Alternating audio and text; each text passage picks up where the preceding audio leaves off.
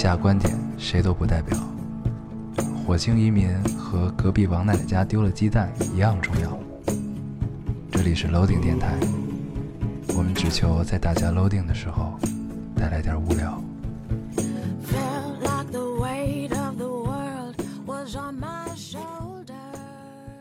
大家好，欢迎收听 Loading Radio，我是老高。我是杨瑶，新的一期又跟大家见面了，非常开心。非常开心。嗯这个这是我们第二个开头啊，嗯，在第一个开头的时候，家里突然出现了一声异响声，对，一声异响，对，去检查一下是不是有闹个耗子什么的。呃入室抢劫一类的，啊。并没有不是抢劫，咱俩就死，入室抢劫，咱俩谁谁都打不过 什么束手就擒，对，嗯，说吧，你想要都行，留一条狗命。把我们电脑搬走，对，里边有我们即将上市的所所有内容，合理跳票，电脑被入室抢劫劫走了。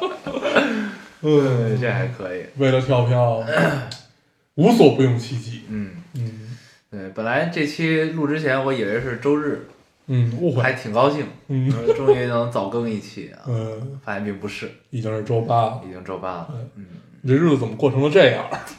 没日没夜，嗯，很辛苦。忘却了时间，可以，可以，可以。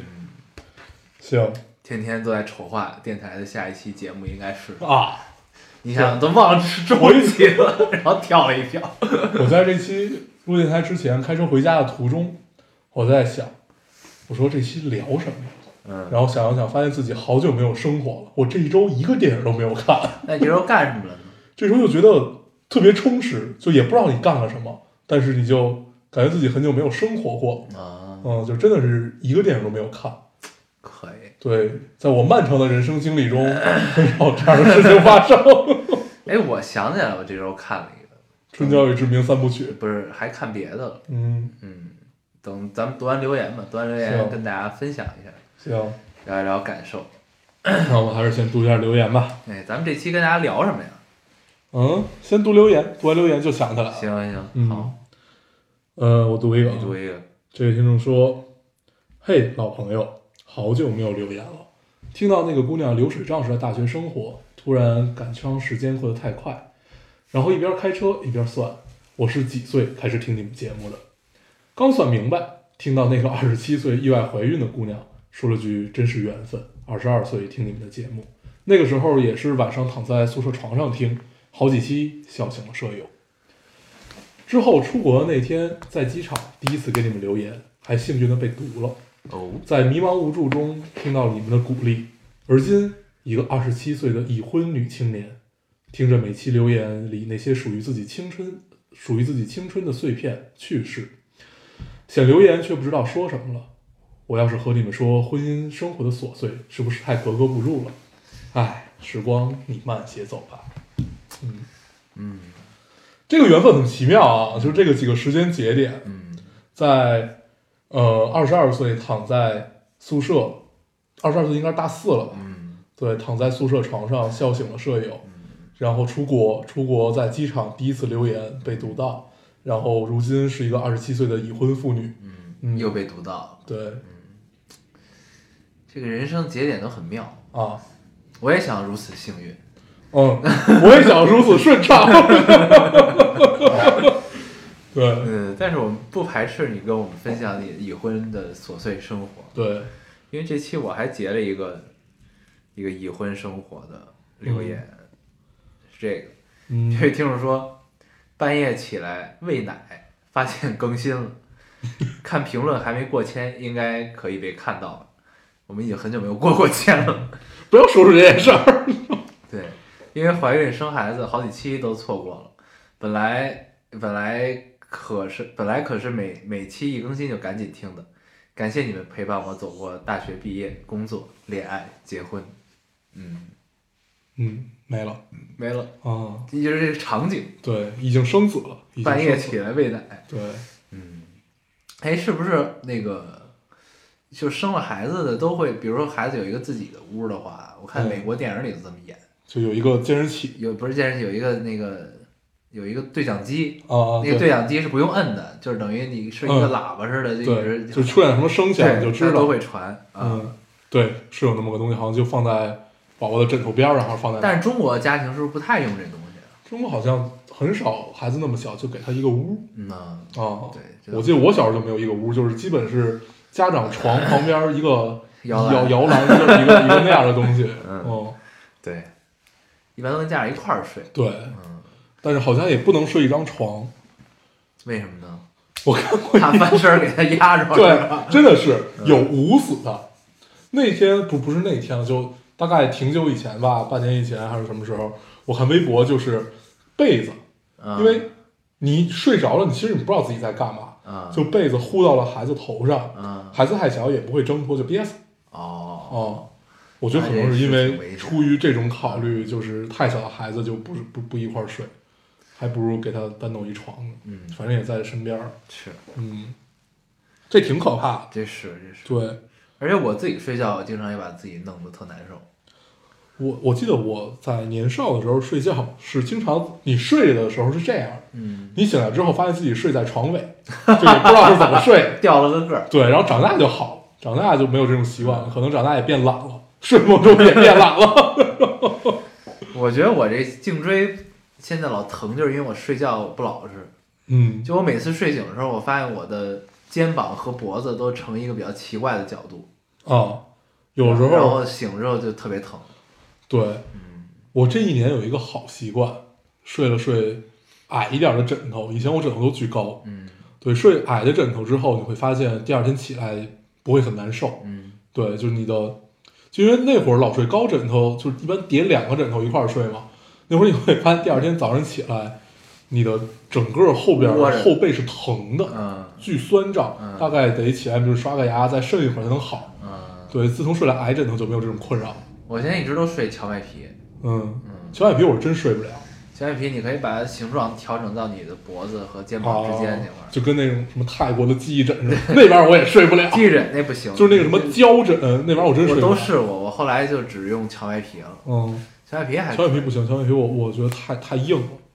对，哎，对，还说孩子就是后后脑勺，你看咱们后脑勺其实都挺平的，嗯，但是有人后脑勺是圆的，侧着睡嘛。对，不是他们说是睡得好，嗯，就得怎么着摆的那个怎么 我我也不懂啊，就是摆那个很有意思。嗯但是你看习惯了平的，你突然看一圆的，也觉得挺奇怪。嗯，嗯感觉很立体，很立体。嗯，嗯，你读一个。我读一个，嗯，搞一下啊。这听众说：“天哪，去去听之前的节目，你们俩竟然还聊过做微信公众号，还问听众有什么建议？到底承诺，到底是有什么承诺？你俩是没有许过的。嗯，嗯，咱们还许过这个呢，咱们还许过这呢，怎么做呀？这公众号一个电台节目，啊真的许过吗？应该是许过。在咱们还认真的还在做每期做功课的时候，嗯，我觉得应该是需要。哦，对，那会儿说可以整整理一下，整理一下内容，然后发到公众号上。对，嗯，为什么要给自己挖坑儿呢？后来发现这事儿不太现实。对嗯，因为等于你是一个内容重复嘛。嗯，嗯，我不没有主要还是懒，主要还是懒。嗯关键是我们也不营销，内容重复了，对我们来说也也没什么意义，嗯，就多了个平台而已。我读一个啊，嗯这就是说这期节目还没听，想跟你俩聊一下我的困惑。我是母胎 solo，之前也有过相亲都没有结果。昨天晚上和一个男生见面吃饭，这个男生是朋友介绍的，认识两个月，平时也不怎么聊的那种。第一次见面就牵手搭肩，但我内心的 OS 这什么情况？我该不该提醒一下？很纠结，对他上述行为没有任何感觉。嗯，这肯定该提醒一下。嗯，然后底下有好多留言，我都没截，但是我大概看了一下，嗯就是好像这这这情况还挺普遍的，就是有有有第一次见面啊就有肢体接触啊，我看有好多姑娘就是说自己也遇到过这种情况，怎样怎样怎样。啊，现在年轻人都这么谈恋爱相亲都这样吗？节奏如如此的快吗？都这么直接吗？这么可怕吗？嗯，我我我特别抗拒这种肢体接触，啊就是就是如果而且咱们身边应该也没有这种人，嗯，没有，对吧？或者有咱不咱咱不知道，也没人跟咱们聊过。那为什么就第一次见面就是怎么好意思就是牵手呢？不是，关键是就是就这种肢体接触，你不会觉得奇怪对啊，啊？就是你突然牵到了一个陌生人的手，搭了一个陌生人的肩，我现在搭你肩都觉得很奇怪。对，就是这种肢体接触，我觉得得特别特别熟，就是而且异性之间的这种，你才有感觉。我觉得这是要提醒的，人家这说不好听的就是性骚扰嗯。啊。就如果你你对这事儿有看法的话，我觉得还是尽早说清楚。因为我看这个好多姑娘遇到这个吧，也没有当即的反抗，这种情况到底算不算动手动脚呢？我觉得算啊，对肯定算呀、就是那如果是这样的情况的话，那应该就有反应，嗯，嗯，或者说就是立刻的躲开或者 say no，对吧？对，或者你就是一用一种圆滑的方式去闪躲一下。我觉得正常，就如果他是个正正常人的话，他应该能明白你什么意思对。对他如果不明白的话，那说明他不正常，下回不要跟他见了。对 这个还是要要，对，还是要保护好自己。然后我突然想起来，上期留言有一个理发馆小哥问啊约吗？约嘛，对，花钱也行的那钱也行，个，对对 对。有这么一个事儿。嗯，现在的年轻人太对，还是要保护好自己，保护好自己。嗯，很凶险，很凶险。太可怕了。嗯，对，这种情况还是要说清楚。就是这么听听起来这个不靠谱，你要是说不要讲。你要是跟他说完之后，他还就觉得不以为然那种状态的话，我觉得就可以结束了吧。嗯，嗯，对。而且，就既然你有了这种感觉，那说明他可能这事儿是一个，在在于他来说是一个正常的事儿。嗯对，所以也可能是三观不合，姑娘好好考量一下。嗯，嗯，你读一个，我刚读完。对。这听众说，呃，有次和室友在操场散步，他说昨晚听电台听睡着了，我说我也听电台，不过我听的电台不能晚上听。舍友疑惑为什么，然后我就想，然后我想到你们就笑，说因为这个电台的主持人讲着讲着就大笑，你就会不自觉的跟着笑，还睡什么？嗯，确实是，很有道理。嗯咱们的仙女们分成了两派，嗯一派是这个把咱们当成催眠电台的啊，听着听着就着了。不为所动的；一个呢是晚上确实没法听的。对，我记得有一阵儿咱们老在那个留言里看到，在自习室、图书馆啊听节目的，你记得吗？憋笑，对，也不懂他们是为什么，对呀、可能因为自习和学习真的太无聊了，确实是。嗯，只能用咱们来调剂一下对。我来读一个，读，也就是说，舍友回家了，就剩我一个人。走在路上的时候一定要戴着耳机，感觉特别有安全感。就算耳机里并没有播放音乐，呃，上次看网上说这是带来安全感的耳机结界，每天边走路边听电台，自己傻笑。呃，新的听完了就倒着就倒着往回听，现在已经倒回二零一八年第一期了。真的谢谢有你们的陪伴，让我感到不那么孤单。奇怪的是，习惯了一个人来来往往，却始终不能接受一个人在食堂吃饭，哈哈，觉得特别心酸。不知道是不是只有我有这种感觉。（括号作为一个四年四年的老粉儿，这是第二次写留言，我发现留言这事儿会上瘾，不写则已，一旦上道就像赌博一样，就想看看哪次能被抽中。听电台也更认真了。然后他有有一最后结尾是那个大黄，你愿意给我讲一个黄色笑话吗？我发现就是，呃，听众们也分成了两派，对于黄色笑话这件事儿，有人提说能不能不要再提了，这事儿说来说去没意思。嗯，然后还有就我看见那是，留言了，对，然后就是说他们很油腻。对对，还就啊，我还看到另外一个也说这件事儿，嗯说黄色笑话这梗啊，能不能过去啊，怎么着怎么着。嗯然后还有一派就是能不能再讲俩，能不能讲一期？能不能讲一对？一般这种我觉得就是在 B 站看德云社那种，都是德云女孩儿。哎呦，嗯，能不能就是讲一期？也分成了两派。嗯，嗯，但是为了我们这种归来仍是少年 这种人设这个人设啊，这种清纯的一个清纯的我。清纯的影电波形象啊，关键是这件事儿真让你讲，你会讲？不会，对，就是你脑海里没有黄色笑话，对对，就是一个也想不起来。我脑海里最匮乏有这么几样东西，一个呢是黄色笑话，一个是鬼故事，嗯，然后我鬼故事能讲自身经历，啊或者别人给我讲完的他的自身经历，嗯嗯这我能讲出来，别的都讲不出来。还什么呀？就没了。就是一般就是只要一旦是让你讲故事，嗯，我的脑海就是一片空白。对因为有压力。我记得那天，呃，我一朋友给我做一测试，嗯，就是那个九型人格的测试，什么叫九型人格？就是他是一个特别精准的说在心理学上怎么着怎么着怎么着。我之前听说过这个，但是我没做过这测试，好像还有本书怎么着怎么着。然后最后测试完了，我是什么来着？啊，我是杀人狂。啊，不是，我是他一共有，比如说什么什么浪漫者了，然后领导者什么，就是反正九个吧。我那个叫混子，大混子，你那叫什么叫悲情浪漫者。啊？对，然后 简称混子。这 另一个称呼叫混子。哎，我都能想到你如果做这个测试是什么。五号位。嗯然后反正还有几个，嗯，到时候咱们可以拿来跟听众们聊一下，有没有人做过这个什么九型人格，大家都是什么人？然后大家帮我分析一下悲情浪漫者是一个怎么样？就是后来这哥们儿就每天跟我讲说这个。你你这个性格是怎么着怎么着的？你在压力状态下会转变成一个什么样的人格？你在怎么着的情况下会产生什么样一个人格？但是我其实没太记住，因为他是直接跟我说的啊，他不是文字版，所以我如果我是一个 U 盘的话，我可能只有 一百兆的容量。啊，对，可以。大家如果对这个感兴趣的话，可以大家来来聊一聊嗯九型人格。那你得先发出来才行啊。我就叫悲情浪漫者，不过他你在百度上就能搜着。啊，，对就然后还有一个测试就有是吧？对，他有一堆呃试题，巨多啊，哦、就挨着个的做，挨着个的做，最后数号，大概就是这样。啊哦、算分儿。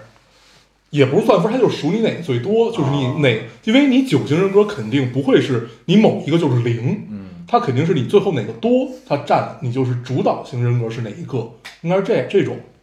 嗯，我我也不是特别懂啊，反正如果大家懂的话，我觉得 咱们的听众都特别有才。刚才我们俩还聊刚才这个事儿聊，对，对。就说这留言吧，越看越有意思，啊，停不下来，都比我们有才，我们就想要不然就。把电台转让了。对，就做一个才艺大比拼，对，最后一期，然后那个冠军获得老丁电台，奖奖品就是几个平台的账号密码。这节目叫你的老丁。对，嗯，行，你读一个我刚读完吧，啊，还是你读的呀？你我我读的吧，你读的呀？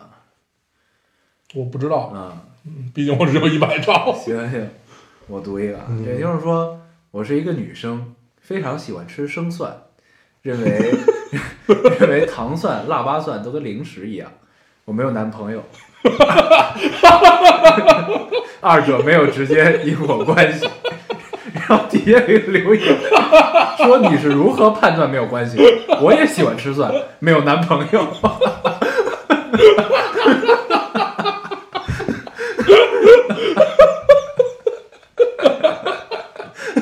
特意自己补一句，二者没有关系。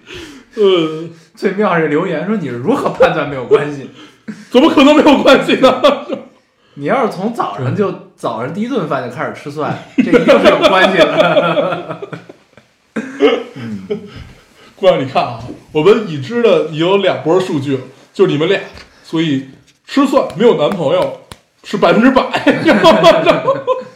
样本太小，样对我们再做一做啊，再做一做调查，呃，看看这个这个我们听众仙女中这个还有没有吃蒜没有男朋友的啊？我读一个就连，有点长。这个是之前帮咱们做片尾曲啊。那个，我也截这个，那你读吧，哦，那你读吧，我读啊，嗯，全读吗？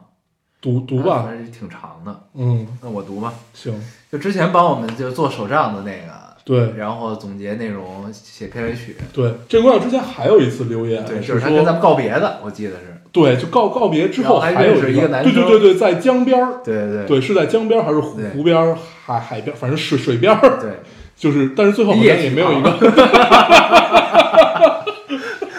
你讲了一个我算笑话，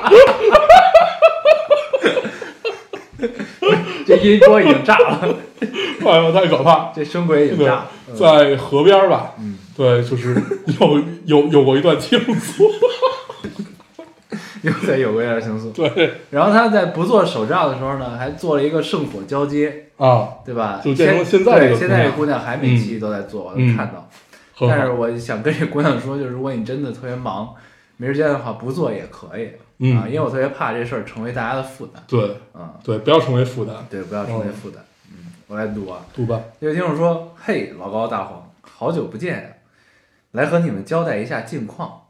年初的时候，姥爷的病突然恶化了，家里人，呃，家里人为他准备准备好了后事，谁知道他自己坚持过来了，还总念叨着等天气暖了要试着下地走路。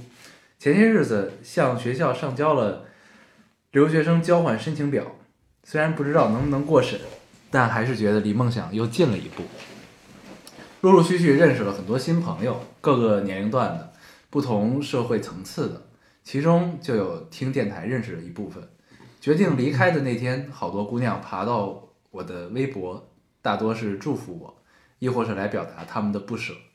我好像还记得那个寒假决定写片尾曲的那天，和平常没有什么不同，但现在回想起来，我那天做了一个大概这辈子都不会后悔的小决定——蝴蝶效应。嗯从那天，呃，从那时候，我大概已经可以预料到我会被你们需要，但是没想到，即使有一天我放弃了，还是会被你俩的姑娘们惦记。我俩的姑娘们可以，嗯，嗯呃，他们来跟我说，不知道从什么时候开始，期待我的留言和期待电台更新一样，总觉得默默拥有两份陪伴，甚至有人和我说，觉得一期下来有我才更完整。那些不为人知的小秘密，他们会来说给我听，呃，收获了太多温柔和温暖，我一直在感恩，感恩电台，也感谢这些周全的姑娘们。我们计划着，不知暑假有时间的，呃，不如暑假有时间的话，一起去北京走走，你俩走过的路，这对于我们来说会是一件特别有意义的事儿吧。（括号因为周年庆等不到了，回括号。）呃，今年至少到现在，生活都很让人满意。希望二零一九年对我们来说都会是一个好年份吧。感谢。嗯，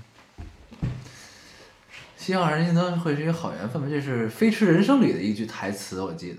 嗯，沈腾拿出了一瓶假酒对，给谁喝，那年是个好年份。嗯，希望啊不是，那年后来他回答说，希望今年对我们来说都是个好年份啊。那男的叫什么来？黄景瑜。对，黄景瑜，嗯，他很适合这个角色，但是他长得太像白客了，你没觉得吗？对对，有点像，嗯，嗯，气质也很像。对，嗯，嗯。跟，我们交代一下近况。很好，嗯。对，这就是咱们那会儿常说的羁绊，嗯，和听众之间有一种羁绊。我在读这留言的时候，我老想乐，你知道吗？嗯，为什么呢？我突然想到，如果咱们是一直播的话，这就是咱房管。你有没有这种感觉？有有有，然后他现在换了一个新的房管，这房管不充钱了，不送礼物了。我 换了另外一个房管，对，然后就就在读房管的留言。哎，所以直播是不是你房管越多，说明你越火？其实我也一直没闹明白这个事儿，就是房管好像是就是你随便给，但是一般主播给房管都是 谁送礼物送的多，送的多就给嗯啊，啊，那就是说明你越多，说明就越越火。嗯，嗯，有可能。有可能，对，因为不能随便给嘛，还是嗯，行。是，祝福你一切都好，嗯，加油加油，来时刻和我们保持联系吧。嗯嗯，我读一个啊，嗯这听众说，九八年的老阿姨被零一年的小鲜肉表白，感觉他哪里都不符合我的择偶标准，感觉很幼稚，不知道怎么办，要不要陪他长大？求开导。我读这个压根儿没压根儿没有打算开导他，嗯我只是对第一句很不满意。九八年的老阿姨被零一年的小鲜肉表白，零一年是十八岁，嗯，啊，九八年是二十一岁。嗯，二十一岁已经是老阿姨了。嗯，九八年比我小九岁，零一年比我小十一岁，嗯。嗯，还不十二岁，嗯，对，可以。太可怕了，嗯太可怕了。他们都谈恋爱了，嗯，不是我以前听这这种九八零一这种数字的时候，就觉得微远，对。嗯，跟自己的生活但是你现在想想吧，其实就是他们就一个十八，一个二十一嘛，也到这岁数，其实也很正常啊。对，但是我想说，就既然要开导呢，我觉得还是开导一下。好吧，就是你要是真喜欢这哥们儿呢，对吧？你们俩都都还年轻，我觉得就是多尝试，没什么错这事儿，嗯，对吧？就是不是不是说就是不是说你一定要跟他在一起或者怎么样，就是你你要 follow your heart，对，对吧？就是你因为此刻你二十一岁，就是大好的青春，就是我是觉得你可以去，就是如果这件事儿到最后结果是一个错误，或者说一个不是你预期中的结果，我觉得也没有太大的关系，因为嗯，还有时间。对啊，这个年龄试错是没有毛病，对，嗯，多经历嘛啊。对，但是如果你自己内心就很抗拒这事儿，我觉得就也趁早别开始嗯。啊。对，而且二十一岁选择 择偶还是早了点，对，嗯，我还有哦，你你你还有吗？嗯，有嗯。我看啊，最后一个，这是一个搞笑。嗯这个听众说，认识一个男孩儿，体贴幽默，一直关注漫威。相处一段时间以后，忍不住问他：“你听电台吗？”烙丁，他说不爱。哦，那我俩大概不合适吧？嗯，这叫择偶标准，嗯，没毛病。嗯，嗯，我没了。我也没了，嗯，那咱就结束这个读留言的环节吧。好的，嗯，行，这期还好啊，我们只聊了二十多分钟，对对对，还行。对，这期跟大家聊点什么？你说你刚才看了一什么？啊，我看了一韩国电影，什么呀？叫《极限职业》，嗯那应该是去年的电影了。嗯，然后咱们中国还翻拍了，翻拍的叫《龙虾刑警龙虾刑警我看》啊，啊，王千源演那个。咱们聊了，哦，我聊了，嗯，你说特烂我没说特烂，啊。我说没看明白，啊！韩国那个特逗，韩国那个现在好像这部电影是韩国历史上票房冠军，嗯。到中，国就特惨，就是应该是国内买了他的翻拍权，嗯。然后拍的。这个韩国讲的是什么呢？应该跟《龙虾刑警》是一样的，嗯，就是一帮刑警，然后呢特别苦，特 loser，嗯。就是他妈干什么都干不成，就在警队里一直被鄙视，然后呢总想干票大的，嗯。然后就发现了这个有一个贩贩毒窝点。窝点，嗯。然后呢对面有一不赚钱的炸鸡店，嗯，然后国内那个是应该是小龙虾吧？对。啊，龙虾老板是沈腾，这这个反正就是一组合应该是相似，嗯。然后发现一不赚钱炸鸡店，后来就觉得这是一绝佳的测观测地点。观测的位置，然后就把这炸鸡店盘起来，哎，盘完之后呢，然后觉得没生意嘛，所以他们就其实也不用开张，然后结果他们盘下来之后，老他妈有人来，老他妈有人来，然后呢，正好，然后呢，他们就必须得分工开始做炸鸡了，嗯。然后恰好有一哥们儿特别有天赋，就做那个炸鸡的酱，嗯。做的特别好，然后呢，瞬间这炸鸡店就火了，嗯。变成一网红炸鸡店，然后呢，那个他们就是就是一时间就被这个赚到钱所迷惑了，就有点不知道自己正事儿是什么。了。嗯。然后后来呢，醒悟了之后就开始涨价，就涨到一特离谱的价格，然后呢，还是那么多人来，就是特别火还。嗯然后呢，呃，后来被俩记者给给那什么，因为一开始他们刚火着，记者想采访他们，但是他们还是刑警的那个觉悟嘛，就不能上镜什么的，就没同意。然后呢，这俩人就这俩记者就心存记恨，就开始报道他们的这个不好，嗯然后这店就有点黄了，这帮人就醒了。嗯醒了之后，然后就继续干刑警的事儿，然后最后把这一个贩毒的这个团伙就给一锅端了。嗯嗯，这么一故事嗯特别逗。嗯，我没看过《龙虾刑警》，后来我才对上这俩是一个、呃，一个版权。嗯，嗯，你你觉得那个很好是吧？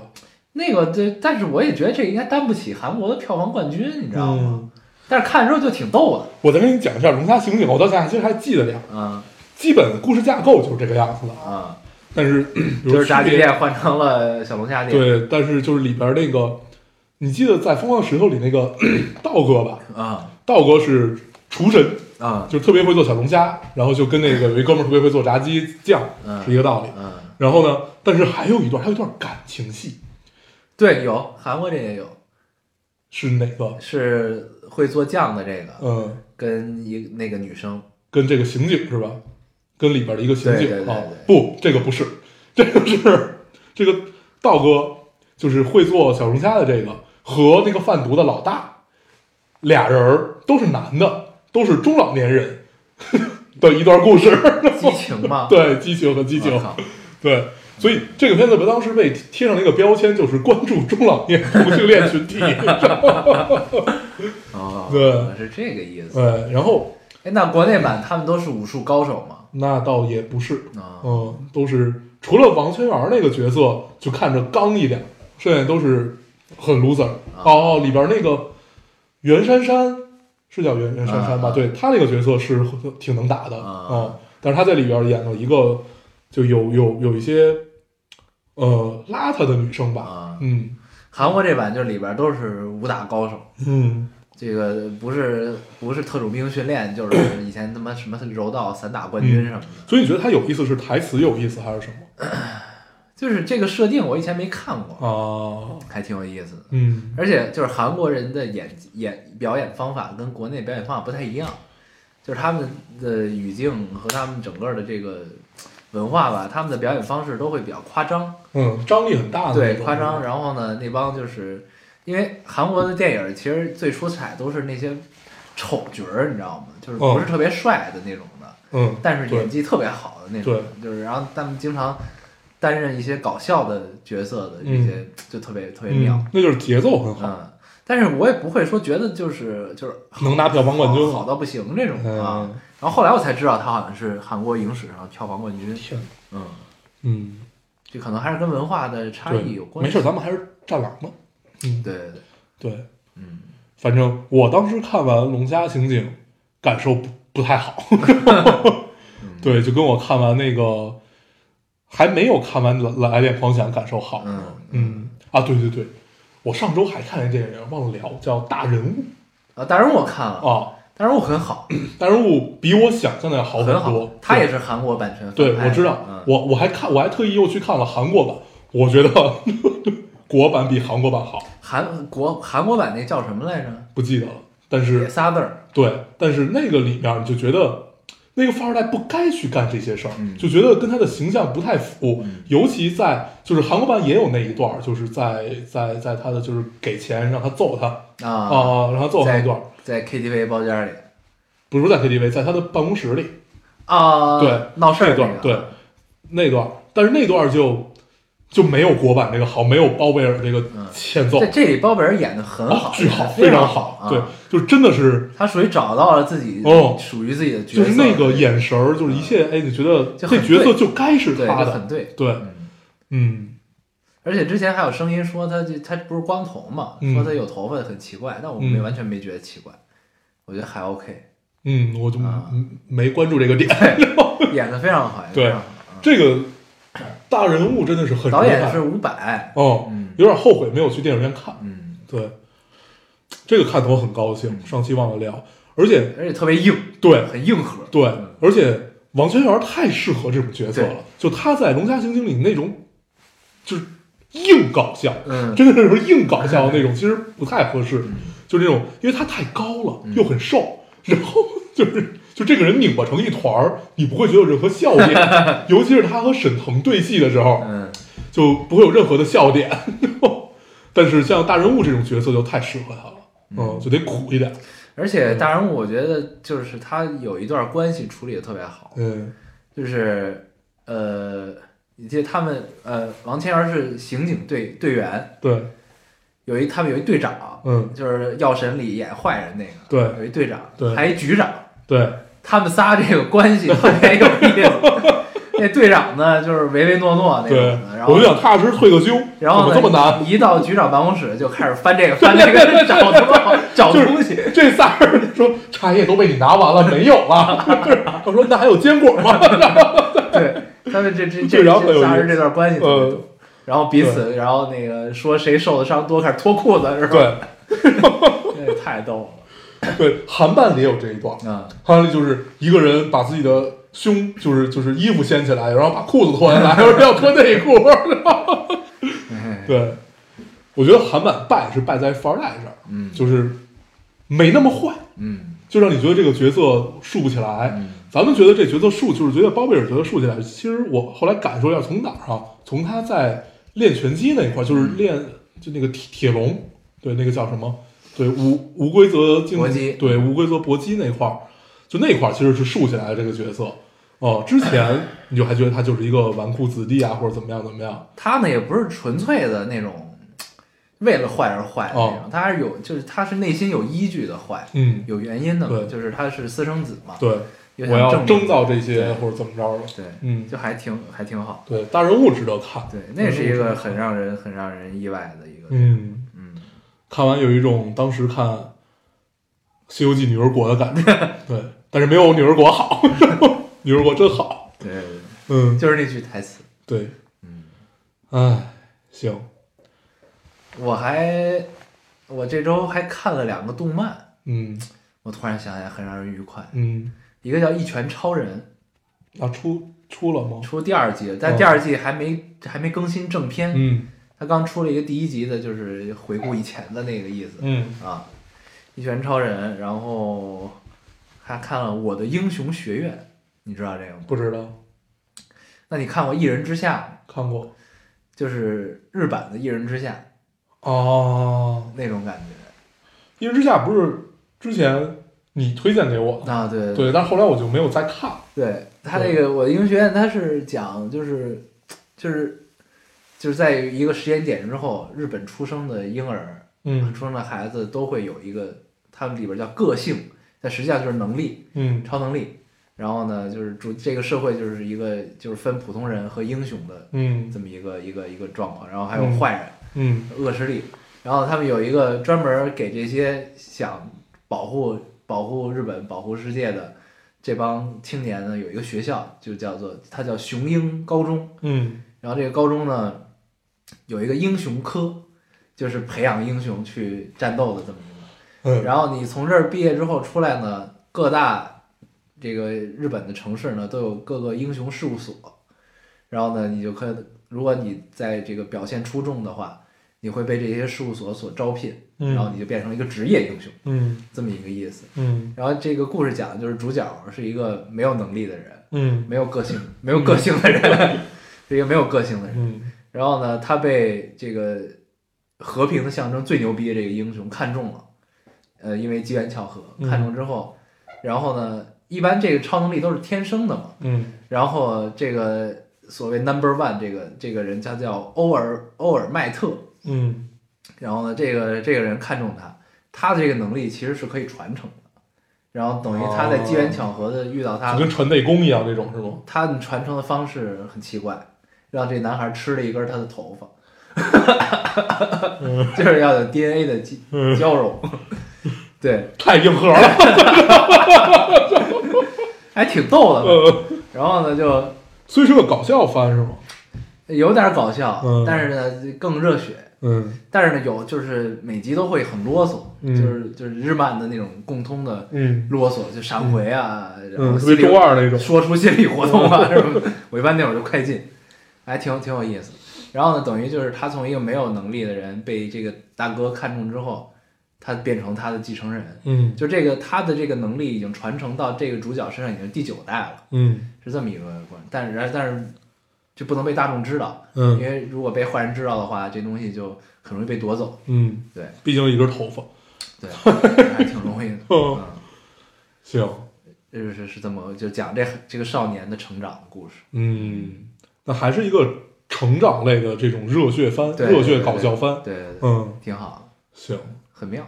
对我刚才要说一什么来着？这周啊，对，这周我看了一个，就是我印象中那电影，我就是半睡半醒把它看看完的。嗯就是因为我觉得根本我我唯一记住的点，就那电影是讲一什么，就它其实就是讲一脑洞。后来我回起来就想到，它其实讲一脑洞，就是每一个孩子出生，电影叫《替身》，一个日本的，挺老的一个电影了，叫《替身》。这个脑洞是怎样的呢？就是呃，大概整个故事结构就是这个孩子出生就被复制了。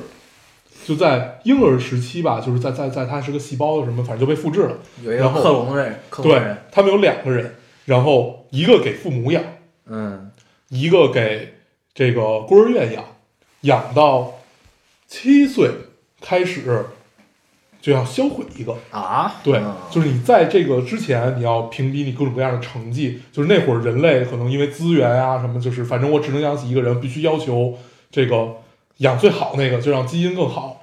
对，然后 反正就是这样的一个脑这样的一个脑脑洞，我就记住了这儿。啊，然后这个孩子，我记得最后那个镜头，就是他突然醒了，所以你以为这是他做的一场梦嗯哦，因为他自己被销毁了嘛，以为就是他做做一场梦。然后他下车，下车的时候看到就是这个婴儿收留车拐了过去，所以你无法分辨，就这车到底是真的还是假的。啊。然后那会儿他离七岁还差一天啊。啊，对，就特别典型的日本式的脑脑洞电影，嗯嗯，就跟你想不明白 对，就跟上期说到那个《多音狂想曲》那种感觉是一样的，就因为这个这个，就是因为一直为男友活着，所以他心空了，嗯。空了之后变成一把椅子，变成一把椅子，嗯 就是类似于这样子的脑洞。嗯，我最近特别痴迷这些，是。对，每次你看这个的时候，就是你看类似这种，就是有点阴暗，嗯有点，有点就是自己的脏心眼儿想象的这种东西的时候呢，你如果产生共鸣感的话呢，你总觉得自己是一个特别边缘化的人，你有这种感觉吗？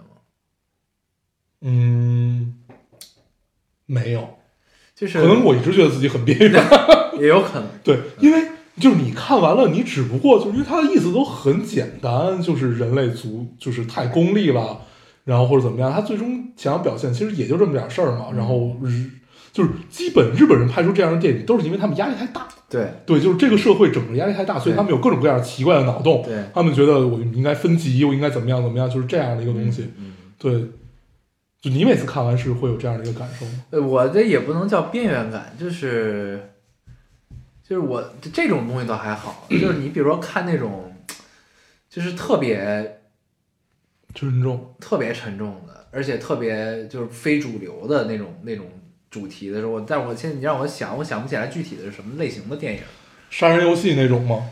差不多吧。嗯，然后比如说更神经病一点的，更什么一点儿的那些东西，杀手阿一，就你如果有一种认同或者说有一种共鸣感的时候，就是、或者一种欣赏的嗯。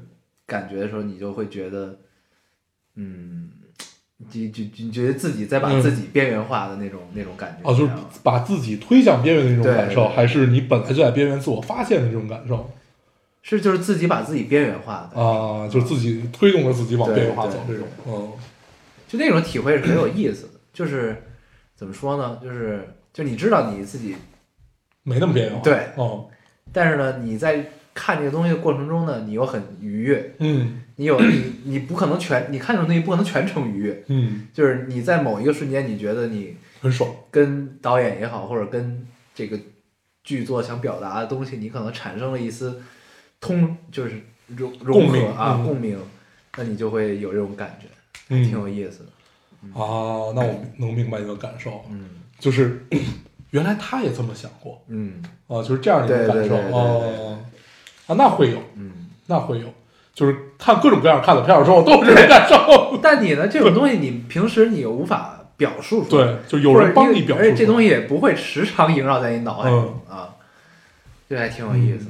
嗯，这就这就说明每个人其实都是这样的，都是多面的。对，对，哎，这就跟刚才说到那个九型人格似的，啊，就是每你不可能有一个人格是零，嗯呃，你如果是零的话，可能你就是完全缺失了。嗯对，一般都是哪怕你只有一两个，但是你也是有的。嗯对，可能有一个是占主导，那其他的在我们比如说像看这样这种 cut 片儿的时候，它就会涌出来，嗯，对，会体现出来你这样的一个人格。对，嗯，哎，通畅。嗯，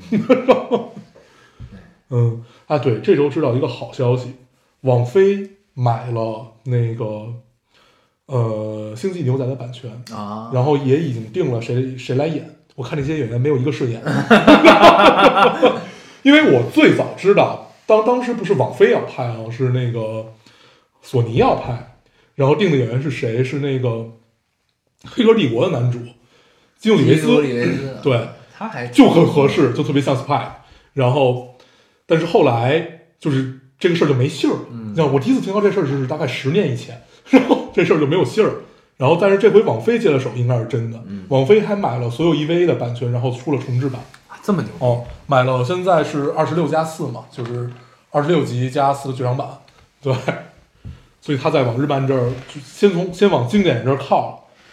对，EVA 我觉得他可以，嗯，但是他应该不会拍成真人版，我觉得。嗯就哦做成就是重制动漫，对，然后但是他买了这个那个那个《星际牛仔》，就已经公布演员阵容了嘛。对，我但星际牛仔他一定不会拍成你想的那个样子，嗯，嗯，我猜到了，从演员那些我就看感觉像，他应该是会重新架构一个世界，只不过就是延延续一些故事而已。嗯，唉，正常正常。对，但是没事儿。我后来安慰自己但这东西你让日本人拍，他也拍不好啊，啊。但是让渡边淳一去搞，有有有可能就会变成另外一个星际牛仔。但是我也不想要这样你除非让他去做美术指导，啊，这有可能。嗯，有可能。嗯对，因为你想啊，《星际牛仔》它真正好在哪儿啊？是它的美术和音乐，嗯它剧情啊什么这些，它是一个整体性的，就是表现单。其实它就是一个男人的浪漫和星际的浪漫，但是真正出彩的地方就是它的音乐，就是那是我第一次知道，我应该提了无数次了，就是第一次知道蓝调到底是什么，嗯嗯爵士是什么，然后日本的爵士怎么玩，怎么着，第一次就是从那儿知道，然后就是他的美术就巨美，哦。是对，但是我当时安慰自己就是，虽然这些演员看起来都不太顺眼，但是他是网飞的，嗯 所以有可能能成。能成的。嗯，啊，这么想起来，网飞还没有败过嗯也败过，也败过。哪个呀？可能咱们都不知道。呃，我知道，嗯但我没看。他拍过，他花了应该得有多少亿，好几亿美金做了一个美剧，嗯，叫《马可波罗我好像听》过。啊，嗯然，后那个就惨败是吗？啊，就是完完全没有看到。就是这部戏惨败之后，他开始痛定思痛，就是他才会在不同地区提供的内容是用当地团队来做，啊，而不是都用好莱坞团队，嗯你，知道吧？有道理。就是，就是因为马可波罗就拍成了一四不像，嗯成吉思汗说着流利的英语，嗯嗯嗯啊，嗯我想起来那个，我我看看到人吐槽嗯过。嗯，对，对，然后就那个就很差，嗯然后后来就是他们就是就是密切的跟当地的嗯好的团队合作，嗯然后他们出钱来做他们想做的内容。嗯，对，所以爱爱死机是由于这个 去涌出来的。爱死机是很后期了，嗯后边的事儿。嗯，就是马可波罗惨败。唉，嗯这周还有什么事儿啊？这周正好场大火，嗯咱们可以提两句。其实我们俩不是特别清楚到底就是现在是一个什么情况，唯一知道的信息就是大大凉山着火现在又复燃了，啊，又复燃了。对，然后然后那个牺牲了一些消防员，对，对，看到这两天全都是在为消防员。我看到一句话，就是很鸡汤，但是就觉得还很对路子，就是望你有一身武艺，但是无处施展。嗯，嗯，哎，很对，很对，对，就这种种感觉其实很对，对，对，就是等于世界和平。对，对，对，嗯。对，对，这种感受很妙。这。天灾人祸，这真是没办法，这事哎，咱们好像已经很久没有着过这么大的对，森林就山林大大火，嗯，哎，希望世界和平，希望世界和平。嗯，感谢我们的消防官消防官兵们。嗯，哎，行，那咱们这时间也差不多了吧？嗯，啊，咱们下周要不要正经跟大家聊几个电影啊？行，希望这周可以有一些生活。啊，哎，呃，复联四要上了是吧？二十四号嗯还没到。下周聊不了。嗯，复联四三个小时，哦，感觉应该买不到票了，现在。估计是买不到的。嗯，嗯，看看第二天、第三天能不能看。嗯，对调音师，对，这周想想想个机会把调音师看。调音师还是很期待。对嗯，我那天又把那个什么翻出来看了一遍，就那个短片儿，就调音师那个短、短片儿翻出来看了一遍，就感觉短片儿已经拍完了，这片儿还能怎么拍对，据说好几分儿。啊？嗯据说评价非常好。嗯，嗯，看一看你看看，还有 DC 的那个沙沙赞，赞嗯，DC 傻屌，沙赞嗯，应该挺有雷意思。霆沙赞，听这名儿就很沙雕。你看那预告特别逗。嗯，看了。嗯，行，这周争取看一看电影吧，好，让自己充实起来。行，嗯，那咱们就不总结什么了，嗯还是老规矩，说一下如何找到我们。大家可以通过手机下载喜马拉雅电台，搜索 Loading Radio 老丁电台去下载收听关注我们。新浪微博的用户搜索 Loading Radio 老丁电台，关注，我们会在上面更新一些即时的动态，大家可以跟我们做一些交流。嗯，现在 iOS 的用户也可以通过 Podcast 找到我们，还是跟喜马拉雅的方法。好，那我们这期节目就这样，谢谢大家收听我们，下期再见，哦。拜拜。僕が死のうと思ったのは海猫が桟橋で泣いたから波の間に間に浮かんで消える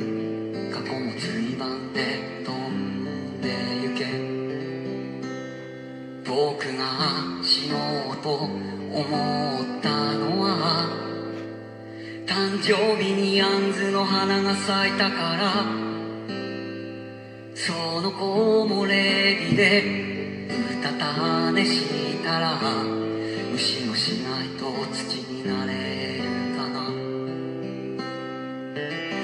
茜漁港の灯台錆びたアーチ橋捨てた自転車木造ストーブの前でどこにも旅立てない心。今日はまるで昨日みたいだ。明日を変えるなら今日変えなきゃ。分かってる。分かってるけれど。僕が死のうと思ったのは心が空っぽになったから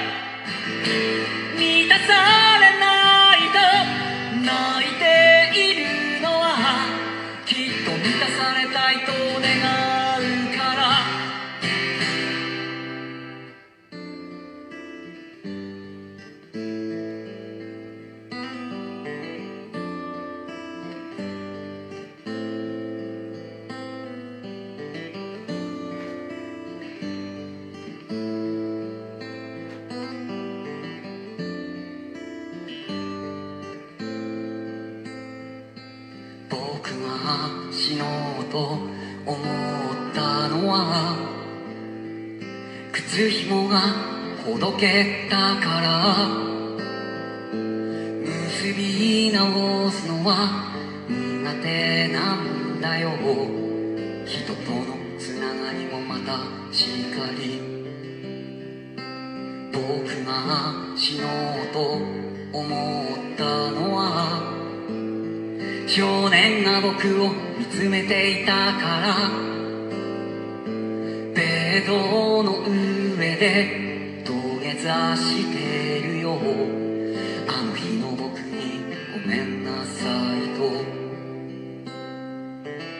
パソコンの薄明かり上階の部屋の生活音インターフォンのチャイムの音耳を塞ぐ鳥かごの少年。見えない敵と戦ってる。極上一間のドン・キホーテ。ゴールはどうせひどいものさ。僕が死のうと。